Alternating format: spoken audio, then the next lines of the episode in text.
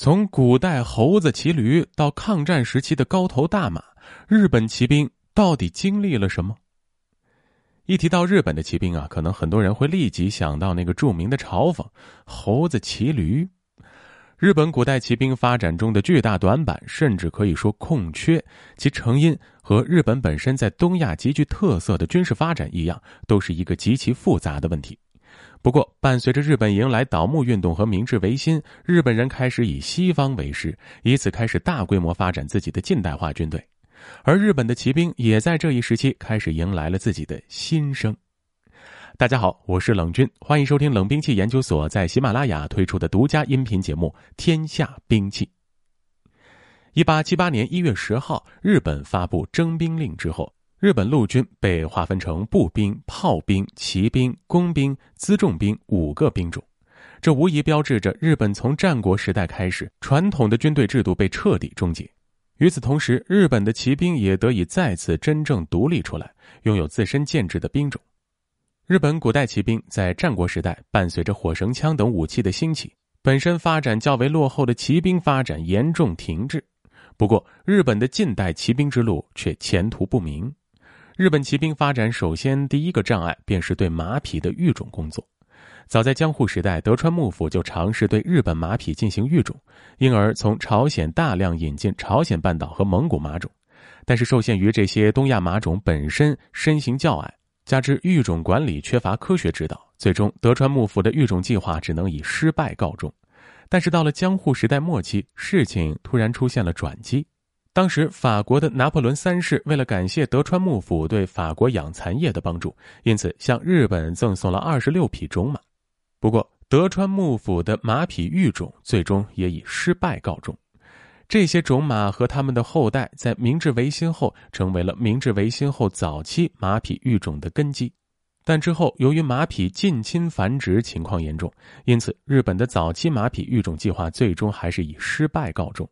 直到一八七七年，日本建立起第一家近代化马匹育种机构伊三田育种场，并下血本从欧美引进马种和相关畜牧技术，才使得日本马到日俄战争前身高勉强达到一百四十七点六厘米。这一成果虽然与日本传统本土马，甚至和当时其他东亚马种比，算得上颇有成绩，但是与当时俄国骑兵所用马匹在身高和力量上仍然有极大的劣势。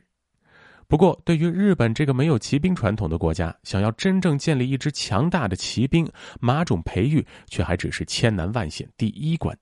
在明治维新有关军事改革方面，由于普法战争中普鲁士军队的表现，幕户孝为首的长州派开始主张全面以普鲁士为师，开展对日本陆军的建设。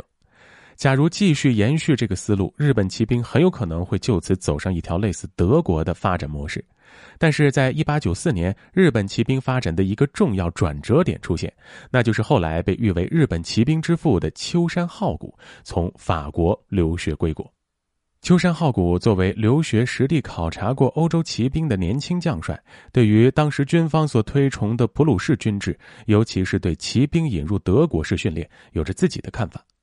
秋山浩古认为，相对于当时德国的大建制骑兵军团，基于日本骑兵发展的现状，主张应该转而向法国学习。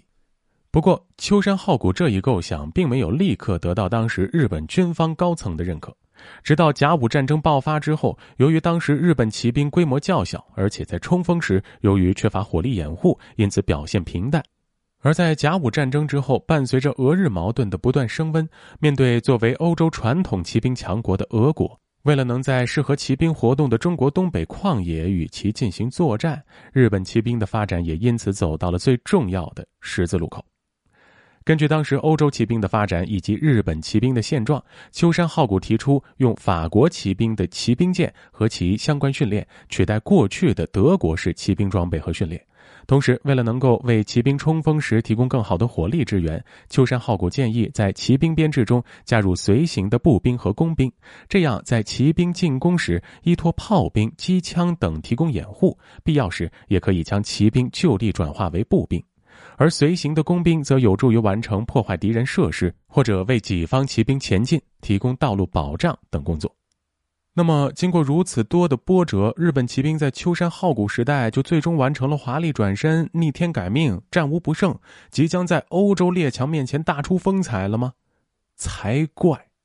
没错，实际上啊，即使是到了日俄战争，虽然日本骑兵并没有像之前甲午战争那样表现平平，但是他们在和俄军的较量中，却也并没有什么拿得出手的战绩。不过，也正是在秋山浩古的努力下，日本骑兵终归也是走上了一条中规中矩的发展路线。